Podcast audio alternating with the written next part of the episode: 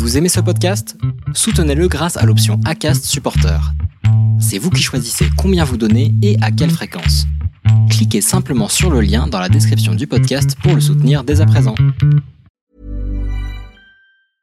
I'm Sandra, and I'm just the professional your small business was looking for. But you didn't hire me because you didn't use LinkedIn jobs. LinkedIn has professionals you can't find anywhere else, including those who aren't actively looking for a new job but might be open to the perfect role, like me. In a given month, over 70% of LinkedIn users don't visit other leading job sites. So if you're not looking on LinkedIn, you'll miss out on great candidates like Sandra. Start hiring professionals like a professional. Post your free job on linkedin.com/people today. Les déviations racontent les histoires de celles et ceux qui ont changé de vie. Pour nous suivre et ne rien manquer de nos actualités, rendez-vous sur notre site, abonnez-vous à notre chaîne YouTube, notre page Facebook, notre compte Instagram et suivez nos podcasts sur Acast. Tout de suite, un nouvel épisode, une nouvelle histoire, une déviation.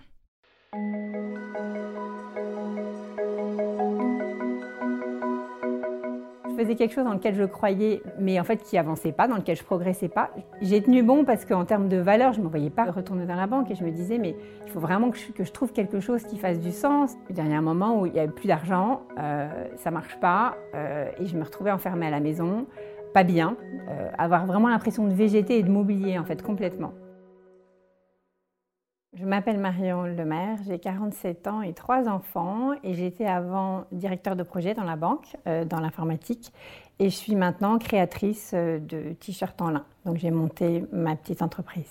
J'ai grandi en, banlieue parisienne avec une maman à la maison qui s'occupait de nous et j'étais euh, plutôt le- l'enfant sage en fait de la fratrie, celle qui travaille bien mais pas trop parce qu'elle a pas envie de se fatiguer, qui fait jamais de bêtises et en fait dont on parle peu. Euh, J'ai commencé par une maîtrise de droit, euh, pas du tout par vocation, mais parce que je savais pas quoi faire. Et j'avais rencontré entre-temps euh, celui qui est devenu le père de mes enfants, qui lui faisait de l'informatique. Et en fait, j'avais envie de trouver quelque chose qui nous relie, en fait, une connexion. Et donc, je me suis lancée dans des études d'informatique dans lesquelles il m'a aidé, en fait, qui nous, qui nous a permis de vraiment partager quelque chose. Et ensuite, je me suis lancée dans le conseil et j'ai commencé à travailler dans les grosses boîtes, donc à rentrer dans la banque. Je me suis vraiment fixé un objectif de carrière parce que j'avais envie de briller, j'avais envie que lui, il soit fier de moi. Et donc, j'ai euh, gravi des échelons petit à petit, en fait, de management et, euh, et donc avec des équipes de plus en plus grosses, des responsabilités de plus en plus grosses. Et donc, on travaillait tous les deux beaucoup euh, avec un schéma où c'était moi, en fait, qui m'occupais des enfants. Et je rentrais le soir et il fallait rentrer en courant. J'enlevais mes chaussures, je prenais mes enfants, je les faisais dîner, je faisais les devoirs. C'est moi qui faisais tout en fait. Je m'occupais de la maison, je m'occupais de lui, je m'occupais de mon travail. Donc je me suis retrouvée en fait à devoir gérer trop de choses en même temps, avoir le sentiment de rien faire très tout à fait bien en fait, et sans réussir à arbitrer. Euh, alors bon, les enfants, j'ai pris des nounous. hein. J'avais trouvé quelqu'un de vraiment bien. Mais euh, bon, c'est pas très satisfaisant d'avoir ces enfants qui sont élevés par, par quelqu'un d'autre et avec quand même trop à faire et j'arrivais à rien lâcher en fait. J'ai demandé de l'aide à mon mari, il me disait bon t'as qu'à travailler moins, c'est de ta faute. Mais bon, sans me proposer de m'aider à emmener les enfants euh, aux urgences quand il y en avait un qui tombait ou aller chez le médecin. Ça m'a fait plonger dans un état euh, psychologique. euh, Enfin, en fait, j'ai fait un burn-out. C'était en 2012, je crois. J'ai su que j'étais en burn-out quand j'ai commencé à avoir envie de pleurer tout le temps. Donc au bureau, dès qu'on me rajoutait un peu de pression, donc qu'on me faisait un- une remarque parce que j'étais en retard dans la livraison de quelque chose, euh, ou qu'on me parlait un peu sèchement, je, je m'enfermais dans mon bureau et je pleurais. Euh, J'avais plus aucune patience avec les enfants. Avec mon mari, c'était pareil, et je ne dormais plus. En fait, le cerveau s'arrête jamais. Donc toutes les nuits, j'étais en train de penser à tout ce que j'avais, tout ce que j'avais encore à faire, tout ce que j'avais pas fait. Et on rentre dans un cercle vicieux, en fait, et plus on est fatigué et plus on est, on est sensible, et moins on arrive à se concentrer. Et j'ai réussi à m'en sortir sans arrêter de travailler, mais avec des médicaments pour dormir et puis des antidépresseurs pendant longtemps. J'ai eu un long traitement. Donc j'ai quitté mon poste de l'époque et j'ai eu euh, un autre manager de la banque avec lequel je m'entendais très bien qui m'a dit je te prends avec moi, je t'offre un poste sans management, tu vas te reposer, tu vas te refaire et ensuite tu pourras continuer à grimper. Et c'est exactement ce qui s'est passé. Donc elle m'a prise pendant un an avec elle, un an et demi, avec euh, un travail super intéressant. Elle m'a fait rencontrer des gens vraiment très haut placés dans la banque, donc c'était pour mon réseau et pour la suite de ma carrière, c'était vraiment super. Et donc j'ai été plus disponible et donc forcément à la maison ça allait mieux. Après cette année, année et demie de poste plus tranquille, qui m'a permis donc d'avancer dans ma thérapie, de reprendre confiance et de me sentir bien. J'ai changé de poste à nouveau et là je me suis retrouvée avec un poste avec encore plus de responsabilités qu'avant. Après on m'a proposé un poste de directeur de projet en plus de mon poste de management que j'ai accepté en disant oui oui je vais y arriver, sauf que non non je ne suis pas arrivée. Donc au bout d'un an, euh, re-burnout, mais là euh, du jour au lendemain j'ai arrêté d'aller travailler. J'étais allée voir un médecin qui m'avait dit il faut que vous arrêtiez de travailler. Je me suis dit ben, je ne peux pas les laisser comme ça, il faut que je finisse ça et ça et ça. Et en fait, je n'ai pas fait. Je me suis dit ben non, c'est une grosse banque, ils vont pouvoir réussir à fonctionner sans moi. J'étais vraiment arrivée à un stade où je ne pouvais plus. En fait, mon, deuxième burn-out était en 2016, donc quatre ans après. J'ai essayé de retourner au bureau au bout de quelques mois, mais j'ai dû rester, je pense, deux ou trois jours, et puis après, j'ai réarrêté. Et en fait, pendant ce temps-là, donc où j'étais mal, donc à nouveau sous traitement, euh, je me suis vraiment posé des questions sur euh, la suite. Parce qu'il y a un moment où, quand ça arrive deux fois, on se dit ben, est-ce que je suis vraiment faite pour ça? On avait commencé à la maison à, changer notre consommation. On avait eu une prise de conscience sur les problèmes euh, liés à l'environnement et aux délocalisations, donc aux problèmes de chômage. Et on était vraiment dans le consommer local et favoriser les savoir-faire locaux et français dans notre consommation. J'avais déjà depuis quelques années en tête euh, le fait de j'arrive pas à consommer comme je veux parce qu'il y a des choses qui n'existent pas. Et en l'occurrence, c'était euh, les vêtements pour mes enfants en fait. Et acheter français pour les enfants, c'est vraiment compliqué. Donc après quelques mois, j'ai négocié une rupture conventionnelle avec ma société. C'est mon mari à l'époque qui me disait c'est le moment. Tu lances ta ligne de vêtements pour enfants, euh, on a des économies, on les met dedans. Donc je me suis lancée. Je faisais des t-shirts et des sweatshirts pour enfants, donc fabriqués en France en coton bio. J'ai tout fait toute seule. Donc aidée par mon mari pour la partie photo, mais sinon tout le reste, les modèles, le site internet, je me suis débrouillée toute seule pour absolument tout. Et j'ai lancé cette activité, c'était très difficile. Euh, sans aide extérieure, avoir de la visibilité et en fait faire en sorte que la marque fonctionne, c'est quasiment impossible. Je faisais quelque chose dans lequel je croyais, mais en fait qui avançait pas, dans lequel je progressais pas. J'ai tenu bon parce qu'en termes de valeur, je ne me voyais pas retourner dans la banque et je me disais, mais il faut vraiment que je, trouve quelque chose qui fasse du sens. A un moment où il n'y avait plus d'argent, euh, ça marche pas, euh, et je me retrouvais enfermée à la maison, pas bien, euh, avoir vraiment l'impression de végéter et de m'oublier en fait complètement j'ai discuté en fait avec des gens, tout l'écosystème du Made in France en fait que j'ai rencontré. Et j'ai une de mes amies en fait qui travaille dans la mode avec lesquelles j'en ai discuté. Elle me dit il faut que tu fasses de l'adulte, l'enfant c'est trop compliqué. Elle m'a dit mais tu as, commencé à travailler avec du lin, c'est une matière locale, c'est super. Je vais t'aider. Tu vas lancer une ligne de basique en lin. On dessine les modèles ensemble.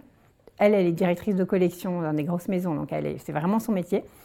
Et tu lances une campagne sur Ulule, une campagne de financement participatif, et tu démarres comme ça. Et c'est ce que j'ai fait. Donc ça, ça a commencé en, c'était en juillet 2018 et j'ai lancé ma marque le 6 novembre 2018. Donc ça a été très très rapide. Donc euh, boosté à fond par toute ma communauté du Made in France, par cet ami-là. Et alors là, par contre, dans ce projet-là, mon mari, je ne l'ai pas embarqué du tout. Lui, il a vu que j'avais beaucoup de boulot, donc il s'est mis à s'occuper des enfants, faire les courses, euh, préparer les repas, à être. Il a fait énormément pour me décharger. Et, en fait, euh, ça, ça allait plus depuis longtemps. Avant, on communiquait beaucoup, on avait des, métiers qui étaient proches, on échangeait énormément, et là, on n'arrivait plus, en fait, on n'arrivait plus à se retrouver. J'avais plus envie de raconter, et on s'est séparés le 1er janvier. Donc, je me suis retrouvée avec euh, plus de mari, mais une jolie marque qui démarrait, et puis euh, mes trois enfants. Avant, je fonctionnais, je faisais rien en fonction de moi. Même quand j'étais salariée au bureau, je faisais pour avoir la reconnaissance des autres. Je me suis jamais demandé, en fait, et toi, euh, toute seule, qu'est-ce que tu ferais? Et c'est une fois que je me suis lancée et quand je me suis rendu compte que ben, mon mari, en fait, il faisait plus partie de mon projet, je me suis dit, bah ouais, en fait, ça y est, enfin, maintenant, je fais des choses pour moi. Je pense à moi et je fais en fonction de ce que je veux moi et pour atteindre mes objectifs à moi et pas ceux que je me suis fixés pour faire plaisir aux autres. J'ai lancé donc la marque le début novembre 2018 et en fait euh, j'ai participé au salon du Made in France le 8 novembre de la même année, ce qui m'a permis de rencontrer mes premiers clients. Euh, et aussi de rencontrer d'autres personnes de l'écosystème du Made in France. Et en fait, toutes ces rencontres-là m'ont permis de ne euh, pas refaire les erreurs que j'avais fait sur ma première marque, donc avoir le bon atelier de confection, le bon atelier pour tricoter la matière. et j'ai fait ces rencontres dans le lin. C'était une matière que j'aimais pas spécialement, hein, a priori. Mais je me suis rendu compte que de l'agriculteur jusqu'à celui qui fait mon t-shirt, ils sont tous fans de ce qu'ils font. Et ça, je trouve que c'est magique. C'est une matière qu'on ne connaît pas bien parce que c'est vrai, on connaît tous le lin euh, qui se froisse blanc, transparent, parce qu'on sait plus, on sait plus la travailler en fait. Tout a, tout a été délocalisé et en fait, moi, moi je travaille avec ces gens-là pour essayer de faire euh, des nouvelles matières, du plus épais, on va faire des pulls. Il y a tellement de choses à faire que, euh, que je suis rentrée dedans et là je me dis, euh, si je pouvais, si ma marque marche, mais là, je, je, m'ennuierais jamais, quoi. Et le fait de pouvoir parler de la matière et de maîtriser la chaîne de A à Z, euh, moi, je trouve ça génial. Et je suis même allée rencontrer euh, les agriculteurs. Je vais quelquefois dans les champs, je monte sur les machines avec eux. J'apprends à connaître la matière, à la, je, la touche, je la manipule, et ça, je trouve ça génial. Je suis fière de vendre mes produits parce que je sais tout ce qu'il y a derrière. C'est pas juste un t-shirt qui a été confectionné avec une matière locale. C'est un t-shirt qui a une histoire. Et il y a tellement de gens derrière. Si je devais recommencer aujourd'hui, je ne commencerais pas toute seule. il faut avoir quelqu'un qui en est complémentaire et avec qui on peut se challenger. Et tous les entrepreneurs que je vois autour de moi me disent la même chose. Ceux qui ont démarré seuls, on a, on a le même souci. Et aujourd'hui, je me dis, si j'arrive pas, si ça décolle pas, si je suis obligée d'arrêter, ce ne sera pas un échec ça m'a transformé, ça m'a enrichi parce que j'ai fait ce que je voulais faire et comme je voulais le faire, ce que je me serais jamais dit avant parce que le regard des autres était trop important.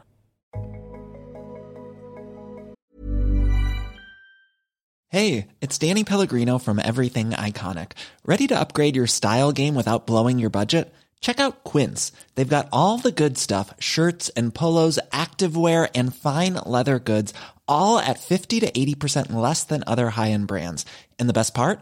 They're all about safe, ethical, and responsible manufacturing. Get that luxury vibe without the luxury price tag. Hit up quince.com slash upgrade for free shipping and 365-day returns on your next order. That's quince.com slash upgrade.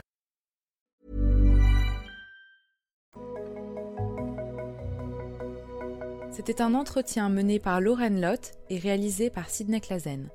Retrouvez la vidéo de ce podcast sur lesdéviations.fr. Commentez, écrivez-nous, partagez, taguez vos amis, réagissez avec beaucoup de cœur, de pouces levés et d'étoiles quand on vous le propose. Les Déviations est un média à retrouver sur lesdéviations.fr, Facebook, Instagram, YouTube, iTunes et plein d'autres. Les Déviations n'ont qu'une vocation, raconter des histoires de gens qui ont changé de vie. A très vite pour un prochain épisode.